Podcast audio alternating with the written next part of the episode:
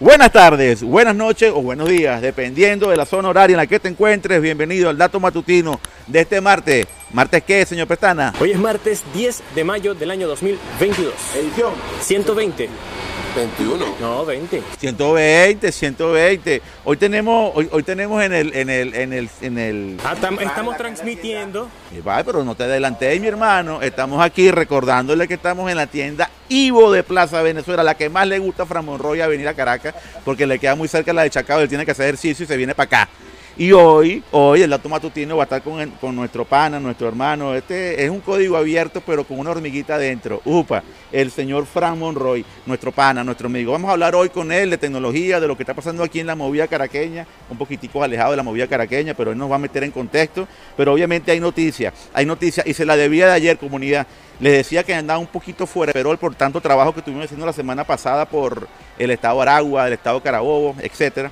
Pero ya le tengo la información. El bajón, el bajón que hubo y que ha habido en el valor de mercado de las tecnológicas, ya tengo la explicación real. Y fue que el señor Jerome Powell, el presidente de la Fed, no subió los tipos de interés al ritmo que se, que se, que se esperaba. ¿Por qué? Bueno, porque el tema, de la, el tema de la inflación va a pegar duro. Es decir, el dólar va a valer más plata si usted lo tiene guardado en su banco porque le van a dar unos intereses que lo tenga colocado en acciones de cualquier compañía en las bolsas de valores. Y obviamente las más afectadas van a ser las compañías tecnológicas. Señor Fran Monroy, ¿cómo te sientes, hermano? Placer estar acá eh, en este el, dato matutino que suelo ver como por ahí a las 3 de la tarde. Después del almuerzo lo pongo en. No, y con el internet de Caracas lo estoy viendo como a las 5 de la tarde, pero ahí vamos. no, papá. mijo, me acaban de montar una preciosura, ahora te la cuento. Bueno, ahora dale. vamos a hablar porque fíjate, la media, bueno, la mediana de Caracas, de Venezuela subió, la de Caracas subió y, la, y el promedio también de internet. Pero tú me preguntaste otra cosa, te Sí, digo sí. algo. Eh, es un momento interesante para los inversionistas porque tenemos tres, co- tres flancos, sobre todo en Estados Unidos. Allá una, una inflación insólita, insólita para ellos. Nosotros hemos vivido cosas de esas. Pero que se lo tienen que decir a. Joe Biden, que se lo vio loco el año pasado. ¿Cómo no? Biden, Biden nos está demostrando que, que Trump no era tan malo. No vale, por supuesto Este, que no. no. Pero lo interesante del asunto es que tenemos inflación en Estados Unidos por un lado, un desplome del Bitcoin por otro, y, y además eh, eh, este problema, este problemita de, la, de, de el- el la, baja del rendimiento de las acciones en la bolsa de valores. Ajá, y entonces, ¿dónde nos refugiamos? Brother, el datazo, porque ese es el gran datazo. Aquí se acaban de romper esquemas, porque se estuvo vendiendo hasta hace poco que las criptomonedas, entre ellas el señor Bitcoin, era el gran refugio, la gran moneda de refugio, que ante una inflación, ante una desvalorización del dólar, pues el Bitcoin se iba a recapitalizar. Y la gente dijo, ña, ña, yo prefiero tener mis cobritos en el Bank of America, hacer un cele que está comprando eh, cripto. ¿Tú sabes algo El? Bitcoin se vino bajo, papá. ¿Cómo no? Pero yo creo que va a rebotar. Por supuesto que sí. Y, y que además, además tiene un, un- detalle. Yo no creo que el, que el Bitcoin ni ninguna criptomoneda sea una, una moneda para ahorrar. Yo creo que es una moneda transaccional. Tú no deberías Sí, es ahorrar. Tú no deberías ahorrar en cripto. No, no, y, no, no. y sí deberías, por ejemplo, y esto sí es interesante decirlo, eh, de- deberías ve- ver una cesta mixta, porque también va a haber rebote de acciones y yo no creo tanto en, que vayan a subir demasiado las tasas de interés en Estados Unidos. En Estados Unidos una tasa de interés buena es un 3%. Es que no va a haber, no va a haber un desplome. Lo que pasa es que meterlo en contexto de la gente. Recuerden que el año pasado el señor Joe Biden colocó, mandó a imprimir mucho billete, mucho billete, subsidió muchos planes, subsidió demasiado más bien. Y obviamente, por más que sea la economía más poderosa del mundo, no hay bolsillo que aguante tanto gasto sin tan baja, con tan baja producción. Recuerden que se mezcló la cantidad de impresión de billetes con una producción en caída. Fue en 2020. 2021 hubo cierta recuperación, pero él también soltó más plata. Entonces obviamente venía, esto se venía diciendo hace rato, la inflación venía, el mercado se preparó. Sigo siendo, sigo siendo claro, la economía es agnóstica, hermano. Ah, totalmente. La, la- la- la- la economía no finge, ni miente, ni, ni, ni- No, y busca, y busca siempre su equilibrio, au- aunque, aunque, no, aunque le pongan 10.000 cauces. Yo, yo he sido siempre un crítico no del Bitcoin, sino de la manera como se le ha hecho promoción al Bitcoin de una manera casi que irracional, casi que eh, con un frenesí más bien que un trabajo analítico y serio. Y este tipo de situaciones, cuando tú verdaderamente pones a la gente a pensar, vamos a ver qué vamos a hacer con los cobres, la gente va por lo seguro. La gente va por lo seguro. Compra oro, compra yenes, compra libras esterlinas, O si la, si la Fed te dice que si tú tienes los cobritos en el banco vas a tener más dólares porque te van a subir las tasas de interés, tú lo vas a tener allí. Eso te lo está diciendo la economía. Ajá, pero algo interesante, Eberto José. Ah. Enrique, ¿viste? Ajá. ¿dón- ¿Cómo quedamos ahí entonces? Eh, El Salvador, por ejemplo. Pero el, te estoy comentando, aquí hay una, ¿cómo te explico? Aquí hay coyunturas, ¿ok? Ante la coyuntura, es decir, cuando tenemos que protegernos, vos te vas a protegerte donde tú estás seguro que vas a tener protección, ¿ok? Cuando no, cuando puedes especular, cuando tenés aquella, aquella premisa que dice, gasta en Bitcoin lo que estés dispuesto a perder, porque es una premisa fundamental para todo el que va a poner plat- plata en la cripto, pasa lo que pasa lo que hizo el señor Bukele. El señor Bukele aprovechó que estamos en tiempo de vaca flaca en el Bitcoin y compró 15.5 millones más de criptoactivos, de, de criptomonedas, de Bitcoin, mejor dicho. ¿Qué es lo que está haciendo el señor Bukele? Está, está, está pescando, está sembrando y sabrá en algún momento, cuando vuelva otra vez el Bitcoin a subirse, va a capitalizar mucho más. Eso, eso es interesante lo que está haciendo Bukele. Yo no lo, yo no lo critico ni lo rechazo, me parece oportuno lo que hace Pero es Bukele. interesante porque, porque puede ser una, una- puede ser una, una ruleta rusa. Puede ser, pero no lo va a hacer porque tú y yo sabemos, bueno, todo el mundo sabe que el Bitcoin, si bien, si bien no es la moneda de refugio, sí es algo muy interesante para hacer transacciones económicas. Hay muchas cosas que se están trabajando con Bitcoin, algunas buenas, otras no tan buenas, pero sí funciona.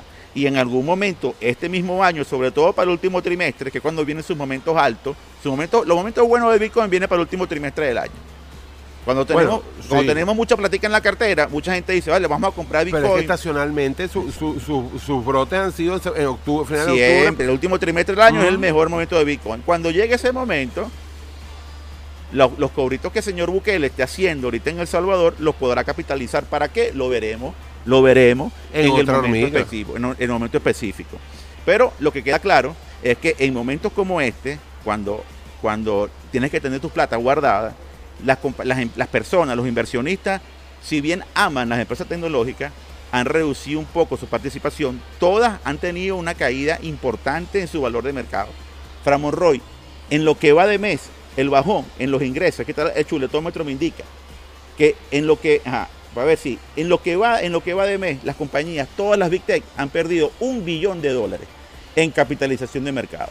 Eso es una locura, eso es un dineral. Apple 222 millones, 220 220 mil millones ha perdido Apple. Microsoft, por aquí la tengo, la chuletómetro me dice que Microsoft ha perdido 189 mil milloncitos de dólares. Y Tesla, Tesla, que por cierto cerraron la fábrica de Shanghái, ahorita no, hay producción en Shanghái porque ya está el COVID, está pegando duro por allá.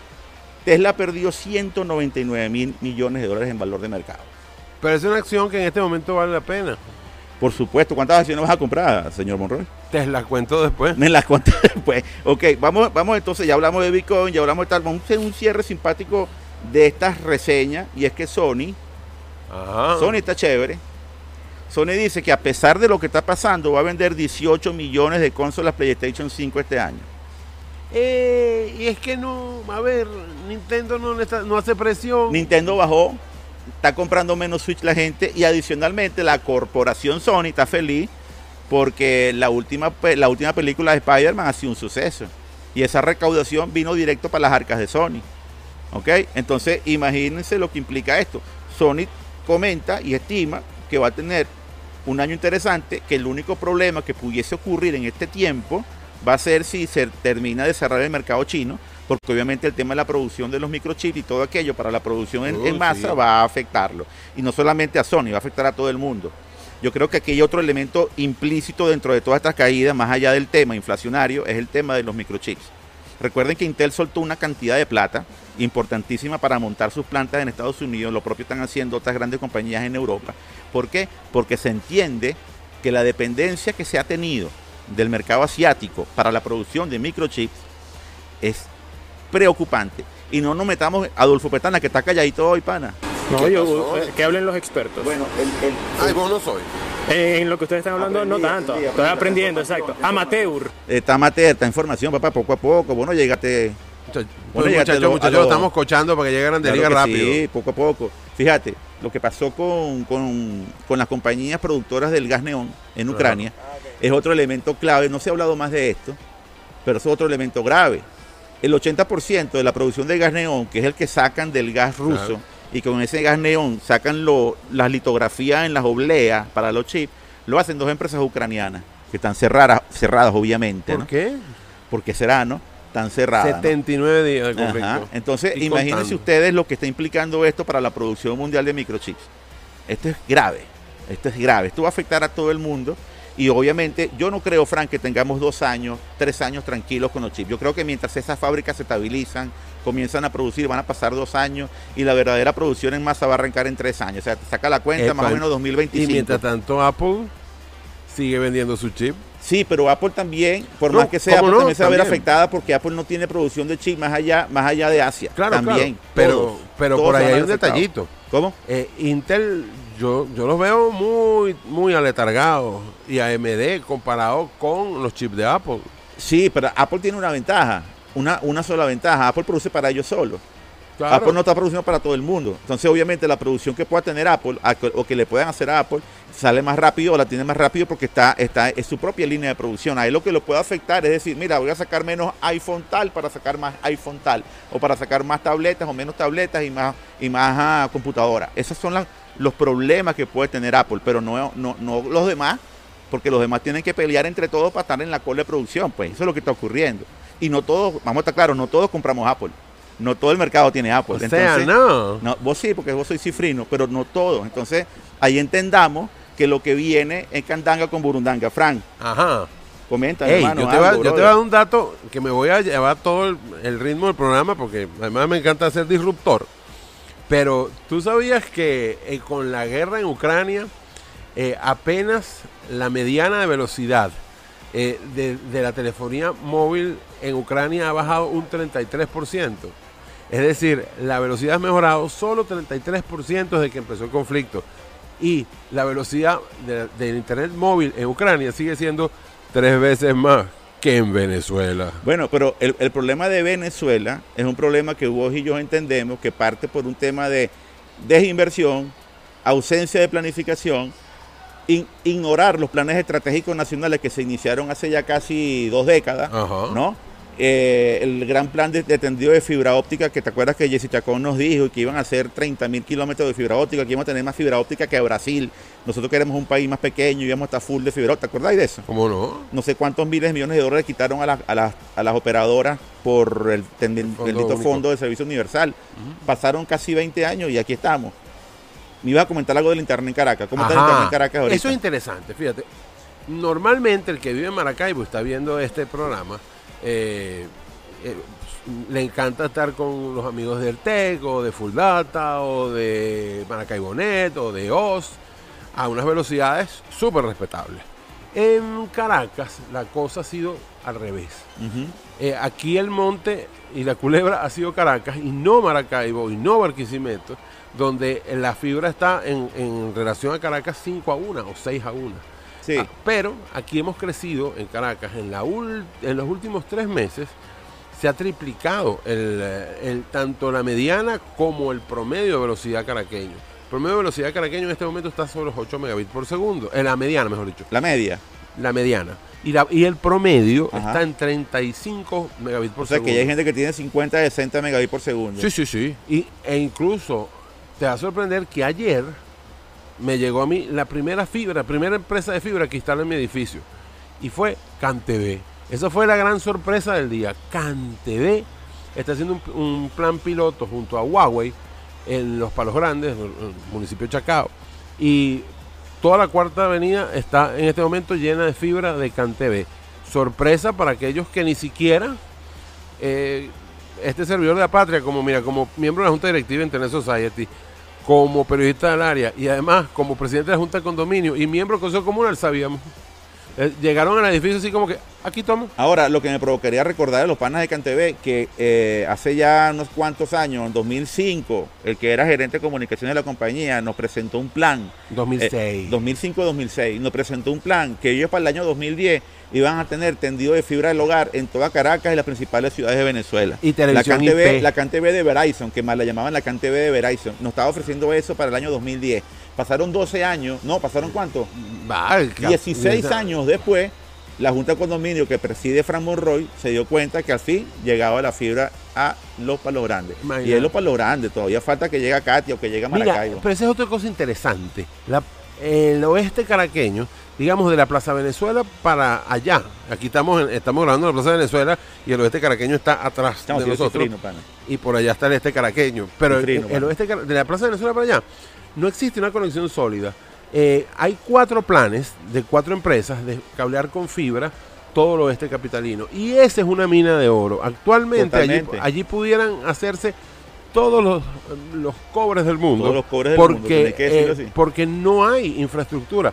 Incluso no solo en las zonas populares como Katia o Antímano, sino en zonas clase media como El Paraíso, como la propia La Vega, como, Claro. como Montalbán.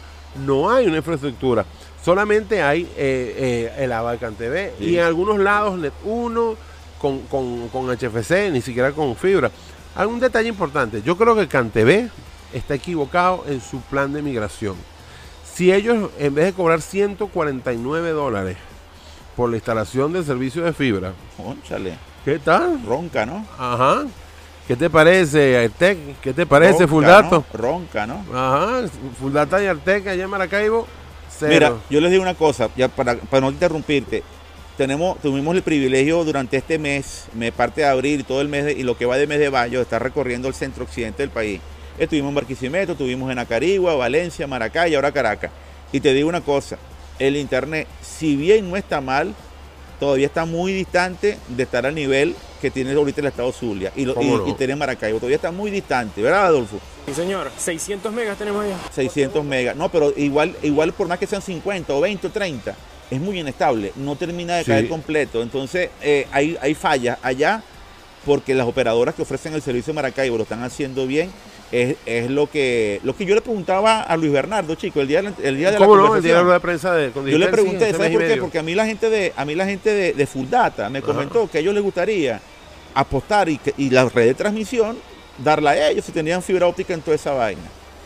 O, o no estaba ahí bien informado o no sé qué pasó porque eh, no me respondió, no me, no, me, no me respondió, no me respondió. En donde tuvimos el internet más estable en este viaje que hemos hecho es en Maracay. Fue el internet más estable y, y de mejor velocidad que yo vi. ¿Y sabes qué operadora Y, fue? eh, no creo. No, no. Creo que era Fibex, pero no estoy del todo seguro. Era fibra, que fue lo mismo que está en Valencia. Exacto. Fiber está, está muy fuerte en Valencia y Ah. está en el, en el oeste. De hecho, Fiber eh, está en Valencia, eh, está en- perdón, está también en Barquisimeto y está también en Maracay, Fiber. Sí, lo que yo he visto. Y en el, pues. y en el- Pero, pero en Barquisimeto también tuvimos la oportunidad de, de- de trabajar con el internet de Fibex y no estaba tan estable. No, no, repito, repito, el, el internet que tiene Full Data y Aritec está en otro nivel, está en ¿cómo otro no? nivel. Un abrazo para ellos. De verdad que sí, los felicito y nos da, y nos da placer porque Maracaibo, tenemos que decirlo, por más de 15 años tuvo, mira, yo recuerdo que los indicadores de Conatel. En los indicadores de Conatel, Caracas tenía 120% de penetración móvil, o perdón, de, internet, 120% de penetración de internet. Es decir, había más caraqueños conectados a internet que habitantes tenía Caracas. Ajá. Y en el Zulia, el, el promedio llegaba a 53%. Sí. Siendo Maracaibo la ciudad que más tenía, pero tenían como un 35% de penetración de internet. Era cuatro veces por debajo de Caracas la penetración de internet que tenía Maracaibo y el Zulia entero, pues muy por debajo. Y en este momento el, el Observatorio Venezolano de Servicios Públicos eh, dice que el 82% de los maravinos ah, están satisfechos con su conexión a Internet. Y es unas pocas ciudades donde los pequeños, entre comillas, son más grandes que los grandes, entre comillas. Sí, Si tú sumas el TEC, si tú sumas Full Data, OS, Maracaibonet, eh, tienen más clientes que los que tienen, eh, por ejemplo, Net1 o Inter. Y en el caso de Net1, que es para mí el ISP que tiene más clientes de fibra en Venezuela en este momento, en, en Maracaibo no está ni en el top pero 5. hay que también meternos en contexto. Tú lo puedes decir por los datos estadísticos, yo porque lo sufrí y yo porque lo viví, o nosotros en Maracaibo porque lo sufrimos y lo vivimos. A mí me lo dijo una vez una gerente, una gerente de, de- de Inter. Mire, mire, señor Alberto, yo tuve más o menos seis meses sin tener el servicio de internet, ni de cable, ni de telefonía en mi casa. Y yo estaba yendo a la, a la central de Sabaneta, que es la única grande que hay en Maracaibo, para que me atendieran el requerimiento. Y la señora fue tanta la insistencia, la gerente que me atendió. Mire, la, la la transmi- el transmisora, la repetidora que tenemos nosotros para la zona donde usted vive, cuesta 5 mil dólares. Y, lo que nos, y nosotros tenemos allí una, una facturación mensual que no llega ni siquiera a 120 dólares entre todos los vecinos que viven allí, porque se estaba cobrando todavía muy barato. Muy barato. Entonces, ¿qué pasa? Eh, obviamente dejaron desatendido el mercado, la gente se quedó sin el servicio, el maracucho o el maramino migró de tener estos servicios de internet a apostar a- primero al, al servicio satelital, Sí, de porque, no- porque nos daban Un servicio ilegal por demás. ¿Cómo? Un servicio ilegal por demás. Pero te resolvía. En, en medio de tanta ilegalidad, esa, esa atención que no era tan ilegal porque estaban reconocidos. Pero no por permiso con Atel. Había unos que tenían permiso de No, de hay otros que al día de hoy no los tienen y los siguen ofreciendo. Pero ojo, yo siento que Conatel ha sido permisiva o fue permisiva porque alguna solución habría que dar. Habría que dar. ¿Ok? Alguna solución había que dar. Entendió. Y entendió que había que dar una solución. No puede dejar a todo una- una- un pueblo de casi 3 millones de habitantes sin servicio. ¿Ok? Y eso fue lo que ocurrió. Después de esto fuimos con los operadores de fibra óptica que comenzaron a instalar servicios de fibra óptica más o menos por el año 2018, ¿verdad? 2019, 2018 arrancaron. Y obviamente llevan 4 o 5 años de, de, De pela. de echándole pierna y trabajo. Y ahí está la diferencia. Pero eso ocurrió por algo. Es decir, Inter y Net1 perdieron el mercado. Claro. Perdieron el mercado. Ahora tendrán que ver cómo hacen para recuperar el mercado. Que no está fácil. Mira, por No. cierto, ustedes, se- eh, esto es un chisme, una infidencia que tiene que ver con Maracay. ¿Qué pasó? Ajá. La mamá del más grande pelotero de este país, para no decir que es la mamá de Cabrera, Ajá. no tiene internet en su casa y no hemos podido hacer una entrevista para, para el canal de YouTube de Marco Grunfeld, Coño. de Beat Writer. Miguel Cap ¿Por qué Miguelito, no ahí cele, pana. Pero no Qué tiene, barbaridad. No tiene Miguelito, servicio ahí. No tiene Ah. servicio ahí. No hay nadie que le dé servicio ahí. Qué barbaridad. Increíble. Qué barbaridad. Pero él ellos los reales para que paguen No, no, no, ve acá. La facturación de Inter Ajá. en un, en un año es menos que, la- que el sueldo de Cabrera en un año. No, yo me imagino, hermano. Yo me Pero- imagino. yo me pero- imagino, yo Bueno, imagino. no hay, no hay internet. Nosotros vimos el, nosotros vimos el G3000 en Acarigua. Habíamos comprado la escultura del Silbón y Juan Hilario, que mañana lo traigo para que lo conozcan. Nos, ha- nos acompañó en todo el viaje. Ah, sí. En todo el viaje. Frank, cuéntame ya para cerrar esta transmisión especial contigo. Y eh, contigo. Gallo, gallo que no repite, contigo. gallo que no repite no es gallo. ¿Va a venir mañana? Ah, ok, está bien. Eso quiere decir que no sabe. Ajá. Loco, eh, ¿qué me ibas a decir? Que contame, contame algo. Te Yo tengo- cuento. yo, Hormiga tenía. Háblame de Maracaibo. Pero Mira, yo te voy a comentar te algo. puedo contar algo. que yo- Canta una gaita de gaitero. Canta que quiero. No, mira que yo, eh, yo fui jurado de los premios Pepsi de la categoría gaita, de la categoría salsa y de, y de fusión latina. Y no puedo decir todavía los nominados, pero hay unos temas bien buenos. Está bien, pero te iba a decir otra cosa, pana. Vamos a hablar de algo que yo quiero saber. Coméntame tú, ¿cómo ha estado la movida tecnológica en Caracas? Mira. Ten- Hormiga tiene siete años sin venir, tenía siete años sin venir a Caracas. Y antes, como usted sabe, aquí nos la pasábamos metidos echándole piernas. Ahí mismito cerquita de mi casa. ¿Cómo está, cómo está la, cómo está la movida en Caracas, hermano? Mira, es interesante porque hay tres, tres grandes, eh, en este momento noticiosamente hay tres grandes betas. Después de, después de haber sido un, ah, prácticamente unas minas cerradas, está la parte fintech y criptos, donde hay información importante, información delicada, información que a veces tú dices, "Mm". Está también, por supuesto, eh, el boom, un nuevo boom de proveedores de acceso a Internet, básicamente inalámbricos y de fibra. Y por otro lado está el emprendimiento digital, que nunca se son en Caracas y que nunca No. se son en Venezuela en general. Entonces, de alguna manera, hay información y se están moviendo cosas. ¿Qué veo yo? Necesidades en los emprendedores y también en las criptos, necesidades importantes de aprender a comunicar. Em, hace poco, hace unas semanas, estuvimos en un evento, en una rueda de prensa, que se dio porque eh, básicamente en otra rueda de prensa de otro evento, yo agarré a, la gente de esa marca y le dije, mijo, ustedes hacen muchas cosas, pero no los vemos, no sabemos quiénes son ustedes. Nada más la publicidad no, no, no, te, da, no te da a conocer. También la, parte corporativa, de comunicación corporativa, te, te- te dice más de tu empresa. Y, y entonces se pusieron pilas e hicieron una rueda de prensa. Eh, creo que de alguna manera acá va a haber un segundo semestre en Caracas importante de rebote Ok. de rebote informativo y de rebote de propuestas. Ahora, ¿qué faltan? Más, eh, más empresas de aceleramiento, más empresas de, mm, de alguna manera de mentoría de emprendimiento eh, y básicamente un poco más de acceso al crédito. El venezolano tiene buenas ideas pero poco crédito. Si tuviera un poquito más de crédito, aquí habría mucho más capilaridad en aplicaciones. Bueno, pero es en que el anclaje no tiene fregado con el tema del crédito, hermano. Hay que esperar. Sí, ahí vamos, ahí vamos. Precisamente eh, después de aquí vamos a, un- a, a Sí, un evento de hay un que banco a esperar, ver, porque a ver el qué crédito, pasa. el crédito, por ahí nos comentaban que si aquí sacaban, no- nos preguntaban que si, que si aquí sacaban planes de compra a crédito, como hacía Ingeve, ¿te acuerdas? ¿Cómo no? ¿Cómo vas a hacerlo? ¿Cómo- ¿Qué banca soporta un, un- un financiamiento en Ingeve bolívares? murió y nadie lo lloró. ¿Cómo? Ingeve murió y nadie lo lloró. Y nadie lo lloró.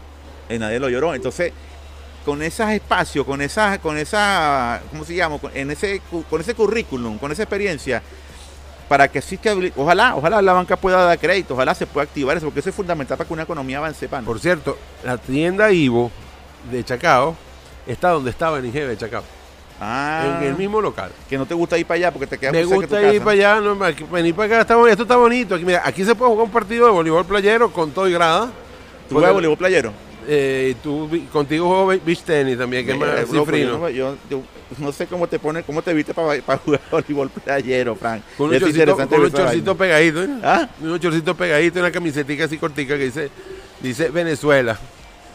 Horario censurado, no se puede pensar. Me va, me va a cambiar la transformación y el cierre del programa. Transformación digital. Totalmente. Bueno, hermano, estamos cerrando la transmisión de hoy. Oh, Vamos a seguir, vamos a seguir aquí en la tienda Ivo hasta el próximo viernes, transmitiendo aquí desde Caracas, Venezuela, nuestra querida capital, y reconocerlo mi tierra natal, porque de aquí soy. mío, pero vos has dado más vuelta que un trompo.